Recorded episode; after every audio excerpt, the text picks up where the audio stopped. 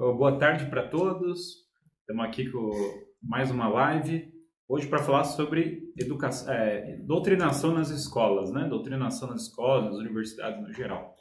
Está aqui todo o pessoal que chegou hoje, o Gabriel, o Rodrigo, tá toda uma galera aqui para acompanhar. O pessoal vem na hora do almoço, são heróis aqui para acompanhar a live. Então, é um esforço muito legal.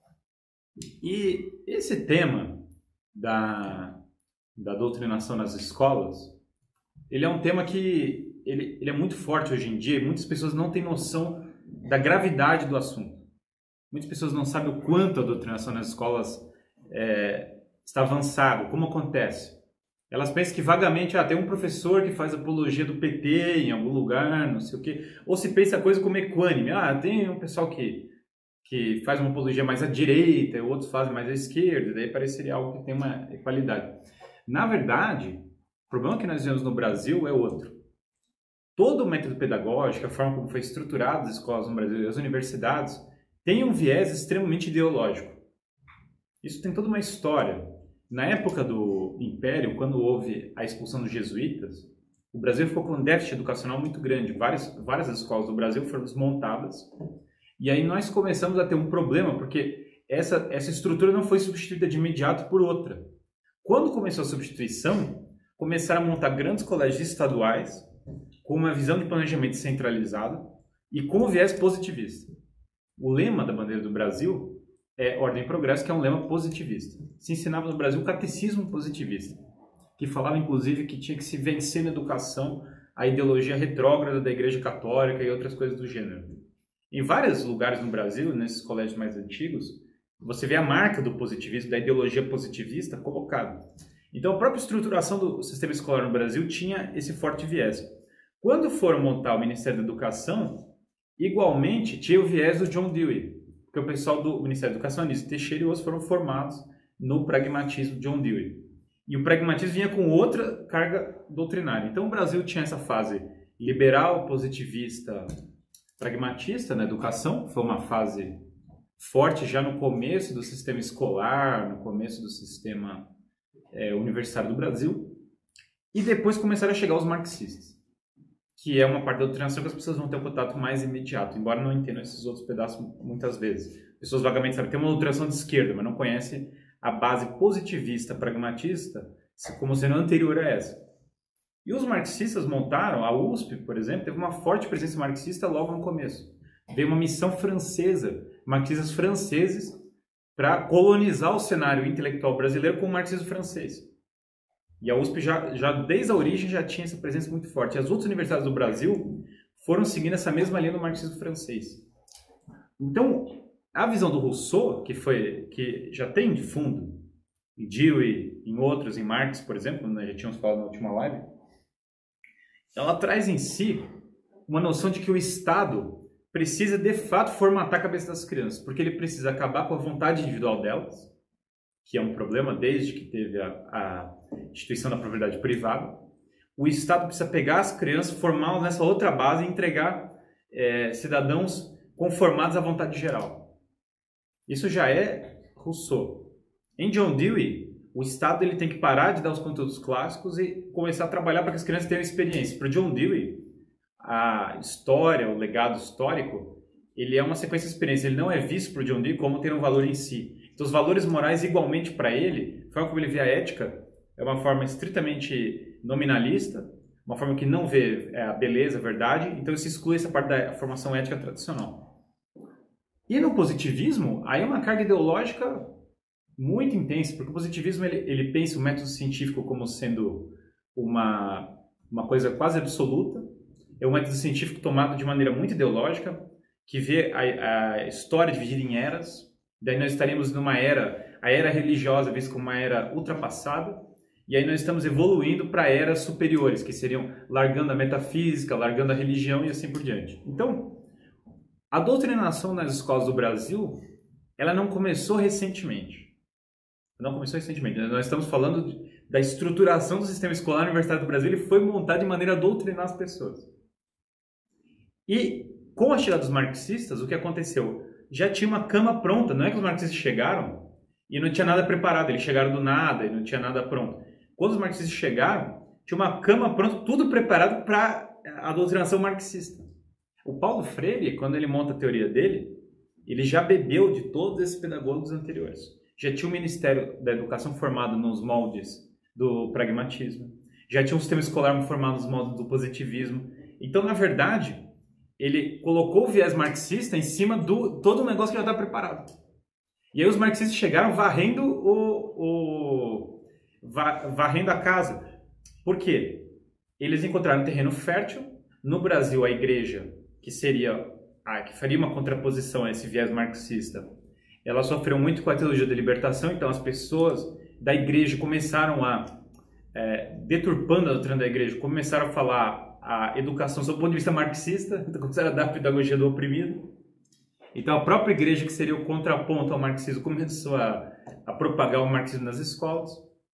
Então, houve quase que uma unanimidade nas escolas do Brasil. O eixo político que foi trabalhado na formação dos alunos é o seguinte: nós temos que acabar com a vontade individual dos alunos, a formação familiar ela tem que ser colocada de lado e ela tem que ser substituída por esse conteúdo. E esse conteúdo ele orbita num eixo entre o eixo marxista, que é um lado, que foi um dos, dos que mais ganharam tração, e o eixo liberal positivista, que seria a forma como estava sendo antes da, da chegada dos marxistas. Ou seja, o espectro político foi reduzido a isso.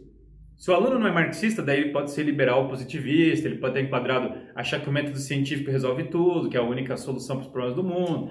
Ele pode achar que, o, o, que a liberdade tem que ser absoluta. No fundo, ele tem que ser um relativista moral de outro perfil. Se o aluno, ele tem que rejeitar a formação clássica. Se o aluno for ser marxista, daí tudo bem, daí ele é oprimido, não sei o que tal. Esse, esse foi o panorama que foi chegado. Isso tomou conta de praticamente 100% das escolas do Brasil.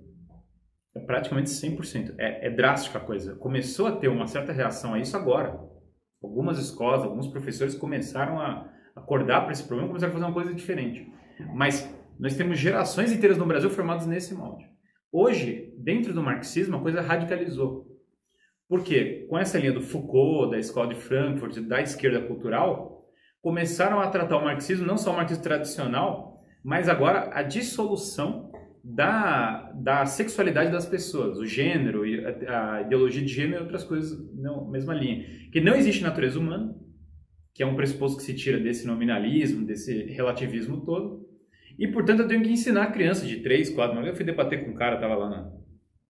Tava tendo uns protestos lá de gênero tal, lá na, na Câmara de São Paulo tal. E aí eu fui lá para... É aquela adaptação do negócio. Daí eu fui lá e comecei a debater com um cara. Tinha um cara com a camisa do Corinthians, Nada contra os corintianos. O cara tava usando a camisa do Corinthians, é só um dado. daí o cara tava lá, o cara barbudo e tal. E aí eu falei debater com o cara. Cheguei e falei, cara, e aí, qual que é o projeto? O que, que vocês estão pensando? Fui assim na. O cara falou para mim, não, nós vamos ensinar gênero para crianças a partir dos dois, três anos.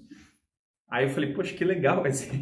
que bom esse projeto. Aí como é que funciona esse projeto? Daí ele falou, ó, oh, a gente pega a criança, a gente arranca dos pais, daí a gente desconstrói o que os pais estão passando para eles, e daí a gente soca na cabeça deles o conteúdo de que eles não são nem menino nem menina. Aí eu falei para ele, cara, legal o projeto, tá muito interessante, só que tem uma coisa. É, me explica o que, que é ser menino e o que é ser menina, porque já que você vai desconstruir essas ideias, eu gostaria de saber qual o seu conceito delas. E já que você vai desconstruindo a noção do que é a natureza humana, me explica o que é a natureza humana. Se você conseguir me explicar, eu, eu entro no negócio. Daí o cara começou a tentar explicar, e aí ele mesmo percebeu, ele falou, cara, eu não sei o que é natureza humana. Daí eu falei, beleza, então você está querendo desconstruir um negócio que você não sabe o que, que é. Aí ele parou e falou, não, onde é que eu leio sobre o que, que é natureza humana? Então o negócio, negócio desse molde. Mas enfim, o cara estava convicto, a ajudar da maneira dele, ele achava que isso era o bem, mas estava completamente equivocado. E ele revelou o pano de fundo da coisa. É uma desconstrução de uma coisa que não se sabe o que é. Porque você nega o conhecimento clássico, você nega a base, e daí você quer desconstruir um negócio que as crianças. Bom, que nem a pessoa que está desconstruindo sabe direito o que é, e nem, muito menos a criança. Isso é a realidade, não é? Esse ativista, ele teve a honestidade de pelo menos falar o que ele estava fazendo e gritar em público. Porque muitos professores pegam e ficam doutrando as crianças nas escolas e ninguém fica sabendo. O pai descobre isso depois que o menino virou vagabundo. O pai bota o menino na, na escola. O pessoal rindo aqui, mas é verdade. O que, eu vou falar? O menino entra na escola, é, sai pior do que entrou. Os pais chegam lá na reunião de pais e falam: Ah, professorzinha, ela é super simpática, professorzinha, um cara muito legal e tal. E o menino vai ao longo dos anos construindo, estocando esse conteúdo de doutrinação e perdendo toda a formação boa que ele teria da casa dos pais. Agora, é um problema, no caso do Brasil, é praticamente uma, devia se decretar estado de sítio na educação. Porque do jeito que estão as escolas, é, é, é, com poucas exceções, por exemplo, eu dei aula em um colégio muito bom. Então existem colégios bons por aí. No caso, eu dei aula no colégio Catamarã, que era um colégio muito bom. Mas assim, são exceções ínfimas.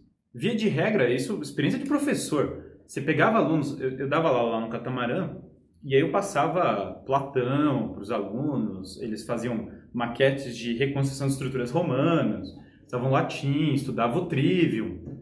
É, aqui em São Paulo também, aqui em Curitiba, tem o Colégio do Bosque, por exemplo, tem uma formação muito boa. Então tem um outro colégio que tem uma formação melhor. Aí tudo bem, a gente dava lá tal. Daí eu peguei, e uma vez fui dar aula, tinha os alunos do, do Catamarã, que eram os alunos que eu dava aula, e tinha os outros alunos de outras escolas. Daí chegavam os alunos do Catamarã, eu dava o texto, né? E aí eles liam o texto com tranquilidade, começavam a explicar tal. Os outros alunos, você dava um texto de um nível de dificuldade um pouquinho melhor, parecia assim, eles olhavam, e aí eles, o mais engraçado, né, eles olharam para mim, eles olhavam para o colega, assim, eles viam o colega entendendo o texto, né? E eles pegavam assim, parecia que o texto, porque a, não é, veja, isso que muita gente não está entendendo. As reformas da educação que estão pensando, muitas vezes estão na linha de, ah, tem que trazer mais tecnologia para a educação, tem que trazer mais, é, aumentar a verba, tem que não sei o quê. O pessoal não foca no conteúdo. Ninguém discute o conteúdo da educação. Você pega, por exemplo, se o conteúdo ele é deixado de lado para que a, a, o conteúdo é deixado de lado para colocar simplesmente estruturas de ou oprimido, não sei o quê, não é a tecnologia, você colocar um computador, aí você vai colocar um computador, o menino vai estudar gênero no computador. Então ele vai continuar ignorante com o computador. Então ser ignorante com o computador não é melhor do que do que não ser do que é, ser ignorante sem. Então o conteúdo é a chave da coisa. Está equivocado, está errada a, a forma como estão pensando o problema. Ah, falta salário para professores. Muitas vezes falta. A condição do professor no Brasil não é fácil. O professor sofre no Brasil, isso é verdade. Mas o professor não sofre só por questão de salário ou de estrutura. Ele sofre por questão de má formação também. O professor, tem muitos professores, cara, que eu estou falando de educação clássica, eles nunca foram apresentados isso, porque eles também já são fruto dessa formação. Eles não sabem onde buscar a educação clássica. Então, mesmo que o professor queira, ele chega lá na universidade, se outro problema. Eu nunca, a universidade, ela, porque fala assim, ah, não, agora tem que ser é, sem partido, tem que ser equânime, tem que ser não sei o quê. Cara, perseguição na universidade, via de regra, só para um lado, não é para todos os lados. Falar que tem perseguição geral na universidade é mentira. Via de regra, quem é perseguido na universidade é o cara que é conservador. Ponto. O liberal também, de certo modo, mas muito menos. E via de regra é a posição conservadora. E em especial, se for católica, for católica conservadora, católica mais tradicional, daí esse é o, esse é uh, o último da pirâmide numa universidade. Eu lembro uma vez que eu estava na, na faculdade, daí foi a cena mais bizarra, uma das cenas mais bizarras que eu já vi. Tinha lá um segurança, que era um sujeito que era negro, de uma condição mais humilde, e aí tinha um outro aluno que era branco e rico. Daí o aluno branco e rico começou estava fumando maconha dentro do campus da universidade. Aí o segurança falou: olha, o senhor poderia, por favor, é, por favor, se retirar do campus, tal, porque tá tá sendo desagradável, que tal. E aí o, o, o menino, é, um cara jovem tal, começou a gritar: a burguesia está nos perseguindo. Isso aqui é culpa da Igreja Católica, da burguesia, não sei o que está nos perseguindo. Então, a luta de classes na cabeça do sujeito, ela tem muito pouco a ver com estruturas reais do mundo ou com coisas que acontecem de fato, mas com uma, uma leitura que ele faz superficial das coisas. Então, inversão completa. Isso é super comum, super comum. Quando a gente foi construir lá na faculdade, foi construir uma sala para chamava Sala São Tomás de Aquino, que era um ambiente de estudo lá para pastoral da faculdade, tá? a gente foi lá. E os seguranças todos vieram ajudar. Os meninos riquinhos, é, que é de esquerda, no caso, muitos deles não queriam saber de ajudar para coisa. Mas os seguranças, o pessoal que trabalhava na faculdade, esses iam lá e trabalhavam de graça para ajudar a fazer a pastoral da faculdade. Então, quando falam de luta de classe, não sei o quê, tem uma inversão muito grande. A história do socialista de iPhone é um fato. Porque a, a formação é extremamente materialista, ensina a ganhar dinheiro e ensina o socialismo, daí é uma beleza. Daí o menino, o menino tem um iPhone, ele se proclama como oprimido da luta de classes e não vai para canto nenhum. Depois, o mercado de trabalho, é outro paradoxo, nós estamos formando para o mercado de trabalho. E daí, quando você vai conversar com os empresários, pessoal do mercado de trabalho, eles estão achando péssima a mão de obra que está chegando. Os meninos não têm responsabilidade, eles não acordam cedo, eles não, não fazem os estudos, é, é, eles simplesmente não, tem, não são mão de obra qualificada para ocupar os empregos. Então, a legislação das escolas não é boa no mercado de trabalho. Aliás, fazer uma formação é, focada só no mercado de trabalho não resolve o problema da educação. Enquanto não tiver conteúdo profundo, bem trabalhado, com formação de virtudes, não vai mudar. E não adianta, não adianta mudar a tecnologia, não adianta mudar a forma como se aborda, não adianta falar assim, não, agora nós vamos compartilhar mais os sentimentos. Outra praga que veio do Rousseau é essa coisa do sentimentalismo. Gente, olha, eu não aguento mais, eu, eu não tenho mais paciência. Quando eu vejo o cara pega o negócio assim, a criança como no centro da pedagogia, eu não tenho mais paciência para essas coisas de criança no centro da pedagogia. Eu não tenho mais paciência porque, assim, eu, eu, vejo muitas vezes isso, claro, tem alguns autores que trabalham dessa forma de uma maneira positiva, boa. Mas tem muitos que é o, o velho culto do sentimentalismo do Rousseau. É a ideia de que a criança tem que fazer as vontades dela, que ela vai se desenvolver fazer as vontades dela. É aquela ideia de que o, o sentimento supera a razão, porque o sentimento é belo e ela vai expressar os sentimentos. Não, a natureza humana não é assim. Se você deixar o ser humano largado para ele expressar os sentimentos dele, simplesmente o que aparece imediatamente, ele vai fazer coisas más. Eles largam as crianças. Você larga a criança com o celular, o que que vai, o que que a criança vai atrair? Porque ela não tem, a pessoa precisa ter uma boa formação para buscar coisas boas. Se o conteúdo, o conteúdo do, do celular, é, a pessoa não tem o discernimento para saber o que ela está procurando, ela vai se chamar, o que vai chamar a atenção dela é o mais superficial. É sexo, violência, as coisas mais superficiais são o primeiro que vai chamar a atenção. Porque só com a virtude a pessoa busca coisas mais elevadas. Ah, é que nem música clássica. Para você tocar música clássica são anos de estudo, é uma vida de estudo. Para você fazer uma porcaria de uma música funk, basta ir lá e pegar e bater numa lata, sei lá o que que faz para fazer música. Então, assim, o cara dançar funk, fazendo isso aqui, não precisa de esforço nenhum. Agora, para o cara fazer uma música clássica é uma vida de formação. Esse é o drama da educação. Não tem nada a ver, não tem nada a ver com questão, ah, é o oprimido. Não, não é. Veja, na periferia, as pessoas têm uma cultura diferente da cidade. Não, não tem. Primeiro que não tem, porque o, o mesmo funk que está na periferia está em bailezinho de rico, então tá igualzinho. Então não é, não existe negócio de cultura periferia, a mesma camiseta, a mesma estética. E o engraçado é que assim, a cultura própria da periferia do Brasil é a dos rappers americanos, é uma, é uma maravilha. É totalmente espontâneo, não tem nada a ver com uma coisa imposta. Então isso não existe. A alta cultura, ela tem que ser fomentada em todos os lugares, porque ela é melhor. Ela é melhor. Então, se, se tem pessoas que estão numa situação de dificuldade, o que, que é o melhor passar para a alta cultura? Porque compensa mais, óbvio. Então tem pessoas que saem de uma situação muito difícil e justamente superam essa situação com o quê? Com uma formação intelectual mais profunda, com uma formação mais clássica, claro, com uma formação de virtudes. Daí agora, se eu falar assim, não, não, não, veja, eu já tive várias discussões dessas. Uma vez um cara chegou para mim e falou, não, veja, é que na periferia eles não entendem essas coisas de Bach, de Mozart. Tem que ser uma música mais simplória para o pessoal. Cara, se isso não é preconceituoso, se isso não é ignorante, eu não sei o que, que é. É, é claro que é, é evidente que é, quer dizer, isso é inadmissível. Então, a das escolas, e discutem, olha, discutem taxa de juros, importação de ferro, discutem um monte de coisa, mas realmente a questão chave, uma questão importante, que é como são formadas as pessoas do Brasil, que deveria ser uma prioridade, ninguém discute. Então parece que sempre discussão de educação, de outras coisas, é uma discussão que não discute a essência do que é o Brasil. Porque o quanto o Brasil é, vai se desenvolver depende da qualidade das pessoas do Brasil, de como elas são formadas. Então, não é, não é só uma questão de ah, é, é, a inclusão. Bom, então, inclusão, educação inclusiva, é justamente eu conseguir pegar pessoas que não têm acesso a um conteúdo muito bom e levar esse conteúdo para eles. Educação inclusiva não é eu rebaixar o nível do conteúdo de todo mundo sob a pretensão de que isso é inclusão. Não é isso. É justamente eu pegar, eu ir em todos os cantos que as pessoas estão com dificuldade, lugares que as pessoas não têm tanto acesso e levar acesso, levar acesso ao que tem de melhor. Mas a, a mentalidade da doutrinação das escolas, ela é uma mentalidade que não busca isso.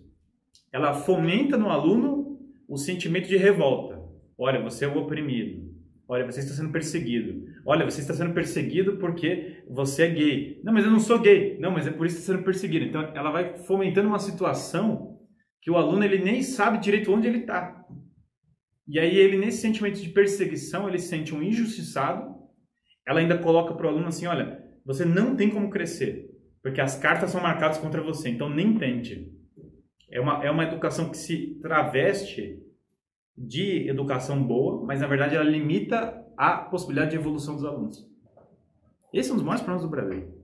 Maiores problemas. E colégios, os pais se enganam, muitas vezes eles olham e falam assim: ah, estou botando meu filho num colégio católico, estou botando meu filho num colégio tradicional. E o colégio, um colégio estrangeiro, e o colégio estrangeiro, católico tradicional, que pretensamente tradicional, pretensamente católico, pretensamente, é, estrangeiro até é, mas é ruim. É, esse tipo de colégio muitas vezes tem uma formação pior do que se imagina. Os pais não acompanham. É da própria teoria, não é questão de. Veja, a filosofia clássica ela é toda montada para as pessoas terem autonomia, uma concepção tomista da educação que é a melhor eu acho ótimo. Tem muitos esforços de valorizar o Hugo de São Vitor, de vários outros autores que são grandes pedagogos, é, Santo Agostinho. Mas a, a, concepção plena da educação é a concepção tomista. Essas outras se integram dentro dessa, né? E o, o trivial, né? Tem gente que o cara valoriza o trivial, são todas coisas boas e todas vão confluir para a educação tomista. A educação paradigma tomista ela é toda montada para o aluno conseguir de fato ter autonomia, mas autonomia no melhor sentido da palavra. Não uma liberdade mal construída mas uma liberdade do descobridor da verdade.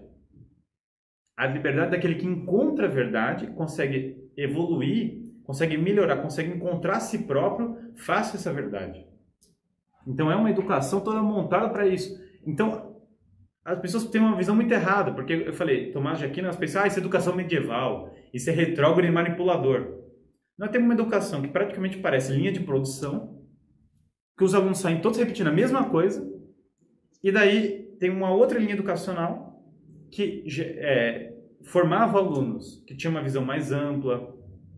E aí inverte a coisa. Parece que a educação clássica era a que deformava os alunos e a educação moderna ela é limpíssima, não tem nenhum conteúdo, ela é extremamente isenta. Não é verdadeiro. Não é verdadeiro. Olha, pega qualquer. É, pega as pessoas, olha o nível de escrita e de fala das pessoas em colégios no Brasil Pega colégio, uma pessoa que estudou num colégio católico, quando tinha colégios católicos bons no Brasil, pega as matérias e o nível de fala escrita da pessoa. É chocante. O pessoal estudava latim, francês, citava livros, conhecia a doutrina, conhecia um monte de coisa, conhecia conteúdos. É, o nível humano era diferente. Tinha coisas exageradas? Claro que tinha, palmatória, tinha coisas que eram fora do contexto. Eu, eu não defendo isso, eu acho isso ruim. Mas o fato é que o nível de profundidade muitas vezes era maior. E aí você pega as pessoas de hoje, o nível linguístico está caindo. As pessoas não conseguem se expressar. Ela fala, ah, que absurdo, vai estudar latim. Mas estamos chegando a um ponto que nem o português já é conhecido. Então, o latim, pelo menos, dá uma profundidade no português, em várias coisas, que as pessoas de hoje não têm mais. Então, qual que, resumindo o conteúdo de hoje, qual que é a principal solução? Qual que é o problema? Bom, o problema da doutrinação nas escolas ele é prevalente, ele está para todo lado, ele é um problema muito grave, os pais precisam acordar urgentemente. Qual que é a solução? A solução é voltar para um modelo não relativista, um modelo que reconhece que tem o certo, que tem o errado, que tem coisas boas, coisas más, é que de fato existe um norte, existe o bem, o belo o verdadeiro, voltar para isso e restaurar o tomismo como padrão da educação. Essa é a melhor solução que nós teríamos. Então, essa é a minha, é a minha leitura para esse problema. Eu acho que o, o tomismo é, não é doutrinação, ele é justamente a abertura de horizontes, em contraposição a essa é, formação ideológica, né? Então é isso, vou responder uma. Acho que a gente pode responder umas perguntas agora, né? Ver as perguntas que foram mandadas. Ah, tem aqui. Ótimo. Aqui. Teve um comentário bom. Eu sou professor e não quero dar aulas nessas escolas. É quais escolas? Eu não sei quais que são as escolas. É, talvez sejam as escolas ruins. É difícil saber aqui pela pela pela colocação, né? Mas então, se alguém tiver uma pergunta, podem mandar agora. Estou aqui já para receber. Ah, tem uma pergunta aqui na. Ah, cinco minutos. Achei que era o pessoal fazendo uma pergunta aqui no negócio. Certo. Então, tá... então mas em suma é isso. Quer dizer, o. Não sei se. Ah, Guilherme, o que você acha de Paulo Freire? Não, pelo amor de Deus. Eu acho Paulo Freire eu acho o método Paulo Freire uma porcaria. Eu acho que Paulo Freire deixa as pessoas ignorantes e que é um lixo essa teoria da pedagogia do oprimido. Eu não acho que Paulo Freire é o único culpado dos problemas do Brasil. Também reduzir, porque é o que eu falei. O que, que eu não gosto? Eu não gosto quando as pessoas colocam como se fosse a partir do Paulo Freire. É, quem? Os intelectuais mais profundos não colocam assim, mas algumas pessoas que não estudaram tanto colocam, ah, o Paulo Freire foi o culpado. Não, não foi essa base positivista, liberal anterior a isso, o pragmatista, já era problemática e já era doutrinação. Mas a teoria da pedagogia do oprimida é uma porcaria, é um, é um marxismo mal produzido. O cara até Mao Tse Tung elogiava, é uma vergonha, Paulo Freire. Não tem paciência, não. Eu que deve ser meu parente, eu não sei. O cara é freire, só falta ser meu parente. É, mas eu não, eu não gosto da teoria do Paulo Freire, não. Há alguma coisa no modelo atual que dá para salvar? Pouco. Eu acho que o modelo atual é muito industrial, muito padronizado, muito esquisito. Eu, é, o que dá para salvar é o seguinte, por exemplo, aboliu a palmatória. Isso é bom. É, tem um horário. Eu não sei, acho que tem pouca coisa dá para salvar. Eu detestava. E a minha formação escolar, eu fugia da escola para estudar e na faculdade fazer a mesma coisa. Eu não sei se tem muita coisa para salvar, não. Eu tinha que fugir do negócio para estudar, não aguentava mais, chegava lá, não tinha nada a ver com nada. Eu falava, pelo amor de Deus. Eu não sei. Veja, eu li Dewey muito, né? É, John Dewey foi minha, meu TCC de faculdade. Na, eu li, acho que, uns 20 livros de John Dewey, por exemplo. Então, esse foi um estudo que eu fiz mais aprofundado. Eu não sei salvar muita coisa. Eu, eu tentei, alguma coisa eu tentei salvar lá na, na, na minha tese, mas eu não achei tanto. Você acha que esse governo consegue fazer algo de bom ainda nessa fase? Veja, é simples. A minha sugestão para a outra pergunta é quase igual. Acha que o governo está no caminho certo na educação? É, não tem, assim, eu não estou acompanhando o dia a dia da educação no governo, não sei tudo que está sendo feito. Minha sugestão para o governo é simples: focar no conteúdo. A minha sugestão, tudo que foi falado na live é minha sugestão para o governo. Veja, não, não tenho condição de avaliar todos. Eu tenho alguns amigos lá no ministério e tal, mas eu não tenho condição de fazer uma avaliação total do, padrão do governo, só conhecendo melhor assim o que está sendo feito. Mas a minha sugestão, tudo que eu falei na live é minha sugestão, isso aí fica como sugestão. Existe algum modelo que deu certo no Brasil? Sim, quando o Brasil tinha escolas jesuítas mais tradicionais, elas tinham resultado melhor. Então, sim, esse é um exemplo. Esses colégios de educação personalizada que eu citei, educação personalizada é uma educação que foca é, em formação individual, cada aluno ser formado de uma determinada maneira e tal, de acordo com suas potencialidades, mas com uma base ética comum também é um colégio que tem um certo sucesso, mas mas esses são, como eu disse, experimentos muito modernos. Se a gente pegar experimentos mais antigos, eu acho que o melhor seria essas escolas jesuítas de antes uma, da crise principal. Mas mesmo assim, vejo que os jesuítas no Brasil, muito, tinha jesuíta maçom no Brasil, tinha umas deformações assim muito peculiares, né? Então acho que acho que não sei, veja, se também não estou propondo um retorno à educação jesuítica como uma solução mágica. Eu acho que é o paradigma tomista. Daí, o que tinha de bom na educação é, jesuíta, a gente pega também. O que tem de bom na pedagogia vitoriana, a gente pega. Tem de bom em outras coisas. Então, no fundo, o que eu defendo é restaurar o paradigma atomista e, a partir dele, ir buscando várias coisas boas com esse paradigma em vista, né? Eu não defendo retornar um modelo medieval propriamente. Isso aí seria um pouco é, inadequado para os dias de hoje. Mas ao paradigma filosófico tomista, de, isso sem dúvida. Isso eu não tenho dúvida nenhuma. Qual a diferença entre ensino e educação se tratando do Brasil? Agora começaram a chegar várias perguntas. O que você acha do ensino primário no Brasil? Eu acho que ele está num estado deplorável. O Brasil está 100 pontos abaixo da média do OCDE em leitura, ciência e matemática. Por todos os parâmetros é péssimo. E o, o, e o brasileiro é inteligente. O brasileiro é inteligente. Se o brasileiro está tão abaixo, é porque é por causa do ensino. E ensino primário é o primeiro, é o principal. Dentro desse cenário em que o sistema de ensino está dado, que ações de um professor pode tomar para mitigar esses danos escolas e universidades? Ter uma formação clássica, profunda, se esforçar para para passar essa formação para os alunos. Esse é o principal. Se esforçar para ter um conteúdo melhor, se esforçar para ter uma didática melhor e se esforçar para ter uma formação própria melhor. Isso é, é, um esforço grande, né? Um esforço muito grande. Né? Daria uma live só para falar sobre isso.